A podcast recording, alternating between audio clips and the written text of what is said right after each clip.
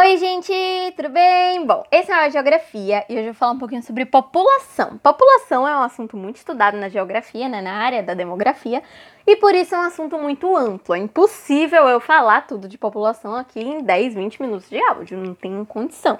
Então aqui eu vou cobrir só o básico, certo? Fazer um panorama básico aqui do que é população no Brasil. Vou falar um pouquinho dos tipos de população, dos dados dela aqui no Brasil, que vai ser uma parte um pouco mais decoreba, mas que tem que ter também, né? Das principais teorias populacionais, de tipos de migração e por aí vai, que são coisas muito importantes para você entender o contexto do assunto como um todo, ok? Bom, para começar, o que é população? População é o total de pessoas de qualquer lugar. Então, se eu tenho um, um, número X de pessoas em um país, aquelas pessoas vão ser a população daquele país, ok? Só que, olhando por uma visão, uma dinâmica geográfica, dinâmica que a geografia coloca sobre essa informação, a gente tem dois tipos de população. A gente vai ter a população absoluta e a população relativa, certo? A população absoluta é o que vai definir se um lugar é populoso ou não ok? Falando de países, a gente tem China, Índia, Estados Unidos, Polônia, Brasil, como países muito populosos. O que, que isso quer dizer? Tem muita gente naquele lugar, certo? Então a população absoluta é porque tem muita gente. Já a população relativa não vai ser baseada em se é populoso ou não, vai ser baseada em se é povoado. E isso tem a ver com a densidade demográfica. Por quê? Eu posso ter um país gigante com muita gente, só que esse montão de gente está concentrado em um espaço pequenininho do país. Aquilo não vai ser bem distribuído e isso vai fazer com que aquele país não seja bem povoado. Ele pode ser populoso, mas ele não é povoado, porque ele tem várias áreas que não tem muita gente, mesmo ele tendo muita gente, certo? Ele tem uma concentração muito grande em um lugar e uma, uma concentração muito pequena em outro. Isso é ser populoso mas não ser povoado, e essa é a diferença entre as populações. Como é que a gente acha a população relativa? A gente pega a população absoluta, então o número total de habitantes, aquele X que eu te falei bem no início do áudio, e divide pela área geral que eles ocupam, certo? A área em quilômetros quadrados mesmo. Essa área pode ser a área real de ocupação ou a relativa de um país. Mas aí você vai dar conta que você está fazendo, certo? Se, se você for fa fazer questão disso, vai chegar para você essa informação, ok? A média que você vai fazer fazendo essa conta, né, dividindo a população absoluta pela área, vai igualar a todos os estados certo? Mas isso não acontece na maioria dos lugares. Porque aqui no Brasil, por exemplo, a gente tem São Paulo, que tem uma cacetada de gente em São Paulo, e tem a Amazônia, que tem pouquíssima gente. Então é um negócio extremamente desigual essa distribuição, e por isso a gente não tem uma população é, relativa tão grande assim. A gente tem mais uma população absoluta, porque tem muita gente, só que não é totalmente uniformemente povoado o território, ok? Bom, Dito isso, vamos passar aqui por uma parte um pouco mais decoreba, que foi o que eu falei ali no início, uma parte um pouco mais objetiva, que são os dados. Por quê? A gente precisa saber esses dados porque é o que vai definir a nossa realidade, certo? A gente estuda demografia para a gente poder entender esses dados. Esses dados você vai usar para geografia, você vai usar muito para redação. Esses dados para redação, aquele negócio do IBGE, são muito úteis. Então eu vou falar aqui, depois você vai voltando, você vai tentando lembrar, porque não tem muito o que explicar, certo? Bom, o crescimento demográfico do Brasil é de 0,77%. A expectativa de vida é de 76,7 anos, então geralmente as pessoas brasileiras morrem nessa faixa de idade aí.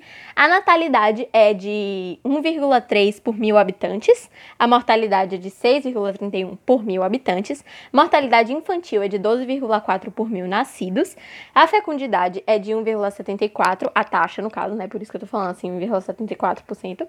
É, os estrangeiros no Brasil tiveram um crescimento horizontal de 0,23% e o nosso IDH, que é uma coisa muito importante, né, é, é de 0,760 61. Isso coloca a gente no lugar 79 no ranking mundial. Levando em conta que o IDH é o Índice de Desenvolvimento Humano, a gente podia estar melhor, né? 79 não é um número ideal, mas enfim, a gente vai subindo, vai melhorando a situação. Bom, dito isso, passada essa parte de dados, essa parte mais objetiva, mais decorada, a gente passa para teorias populacionais. Por quê? Cada tipo de pensador, cada tipo de geógrafo vai ver essa história toda de população de um jeito, certo? Então a gente vai ter aqui algumas teorias que eles criaram. A gente vai ter o malthusianismo, neomalthusianismo, ecomalthusianismo e os reformistas, certo? Cada um deles vai ter uma ideia. O maltu, mal, malthusianismo, me embolei toda, mas saiu, acredita que o que a gente precisa é ter programas de redução da natalidade matando pessoas vivas. Então, assim, a gente precisa diminuir a quantidade de, de gente aqui no lugar, certo?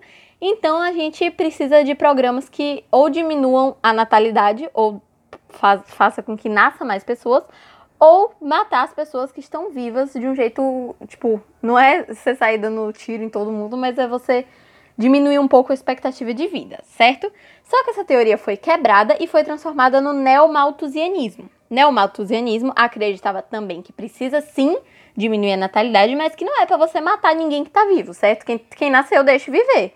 É só você diminuir para você parar de, de ter tantas mulheres engravidando, certo? Mas se o bebê existe, é para deixar o bebê viver, ok? E isso aqui vai acontecer por meio de leis, por meio de programas, como por exemplo lá na China tem a lei do filho único, certo? Cada casal só pode ter um filho, porque estava ficando realmente descontrolado o crescimento demográfico lá, tava tendo muita gente, e eles não iam matar os chinesinhos que já tinham nascido, né? Então eles tinham que diminuir um pouco a quantidade de mulheres que engravidavam. Mas isso também traz problemas. Isso não é uma mágica que resolve tudo. Por quê? A gente traz problemas com o envelhecimento real. Por quê? Se tá nascendo menos, a galera continua envelhecendo. Então, Japão e China são países velhos. Porque lá tem muito idoso, porque as pessoas envelhecem e não nasce gente jovem. Então, tem muita gente velha e pouca gente jovem. Isso também é um problema, mas que eles vão lidando lá, certo? E aí daí veio os ecomalthusianos, que tinham a ideia também de reduzir o nascimento, só que aqui é porque eles acham que a Terra, o meio ambiente, não suporta tanta gente, certo? Então eles acham que a gente tinha, bem tipo Thanos, sabe? Tem que cortar pela metade a situação que está acontecendo aqui, porque o meio ambiente, a Terra, não vai aguentar a gente. Então a gente tem que, enfim, reduzir o nascimento. Ele não diz muito como, não traz muitas leis e programas, mas ele diz que tem que reduzir ponto. Já os reformistas falam que a gente precisa de uma reestruturação social. Então a gente precisa investir em educação, precisa investir em renda, e é aqui que entram os pensadores mais famosos, eu acho que você deve conhecer mais, você deve ter mais contato, como Milton Santos, Josué de Castro, e é aqui que entra a ONU. A ONU é reformista. A ONU acredita que a gente precisa dessa reestruturação social por meio de educação, por meio de renda. Então, essa aqui dos reformistas é a que tem sido mais vigente no mundo nesse momento, certo? Porque a Organização das Nações Unidas está envolvida. Então, essa rege bastante como o negócio acontece. Agora, falando de migrações. Aqui a gente vai ter vários tipos de migrações. Migração é você ir de um lugar para o outro, certo? Sabemos isso? Pronto. Agora, essas migrações podem ser voluntárias, você pode escolher ir, ou você pode ser forçado a ir, ou ela pode ser legal, então você tá indo dentro da lei, ou ela pode ser clandestina, você tá indo fora da lei. Elas podem ser internas, então dentro de um país só, ou externas, internacionais, né? Elas podem ser definitivas, então você ir para ficar para sempre morar num lugar novo, ou temporárias, você ir e voltar depois. Então, enfim, é qualquer deslocamento de população por fatores religiosos, sociais, econômicos, políticos, ambientais, o que for, é você sair de um canto e ir para outro, ok? Agora, existem vários tipos e é isso que eu vou explicar aqui. O primeiro desses tipos é o êxodo rural.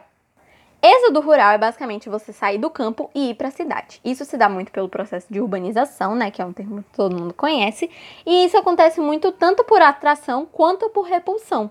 Então, ou você é atraído pelos serviços urbanos, ou você tem que ir forçadamente, o que também acontece, que é o que se encaixa na repulsão, certo? Então, êxodo rural é essa ideia de urbanização, você sair do campo e ir morar na cidade.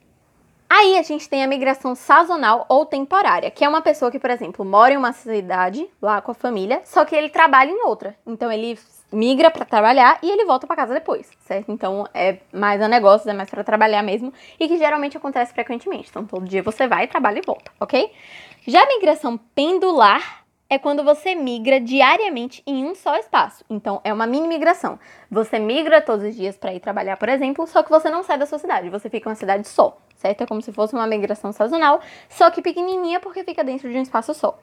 Aí a gente tem a fuga de cérebros. Fuga de cérebros é um negócio muito interessante, porque é um, um fenômeno, por assim dizer, que acontece muito e que chega a ser um pouco preocupante, né, para países que têm fuga de cérebros, que é basicamente você tem um lugar que não incentiva muito, que não prepara muito profissionais, cientistas, por exemplo. Aí nasce um gênio intelectual, cientista, um Einstein naquele lugar. O que, que ele faz? Ele sai daquele lugar. Ele vai para um país, para um outro lugar, onde ele vai ter uma melhor preparação, onde ele vai ter uma área de atuação mais efetiva, mais, enfim, que ele vai se ressaltar mais. E isso acaba prejudicando bastante o país que perde, né? Porque quando você tem uma fuga de cérebros, quando você cria muitos intelectuais, mas eles são utilizados por outro país, você perde muito. Você, sua ciência, sua, seu desenvolvimento perde muito. Então isso é uma coisa muito preocupante que estão tentando resolver, mas enfim, é, é complicado, né? E aí, aqui, por último, a gente bate também na tecla das relações migracionais. Por quê? Brasil é formado por migrações. Então a gente teve aqui a matriz tupi, né? Quando Portugal chegou aqui achou 2 mil tupis, né? Que tem, são nossas raízes indígenas. A gente tem a matriz lusa, que foi quando Portugal veio aqui colonizar a gente, né? Então eles eram o povo mais avançado da época, então eles trouxeram muita cultura e daí veio nossas raízes europeias.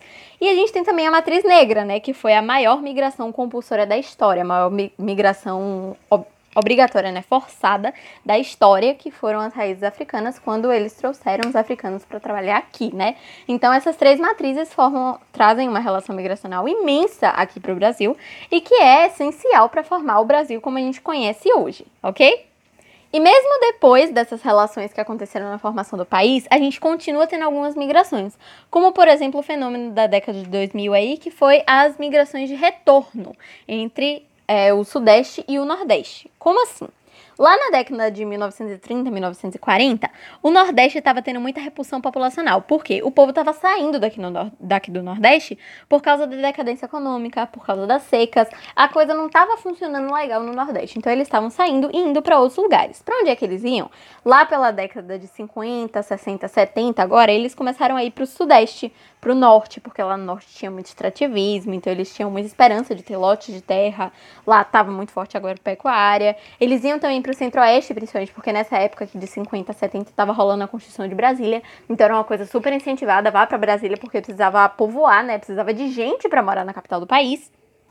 E aqui, mais no finalzinho, né, 70, 80, 90, 2000, o sul, a galera do sul vai começar aí também, tanto para o centro-oeste, lá onde fica Brasília, quanto para o norte, porque no norte estava tendo uma expansão enorme da fronteira agrícola, muito por, por esse incentivo governamental que eu te falei agora, porque eles estavam doando lotes de terra, né, para poder atrair as pessoas lá para o centro-oeste e para o norte, e o sul estava tendo muito esse movimento, certo? É isso, espero ter ajudado. Um beijo. Tchau!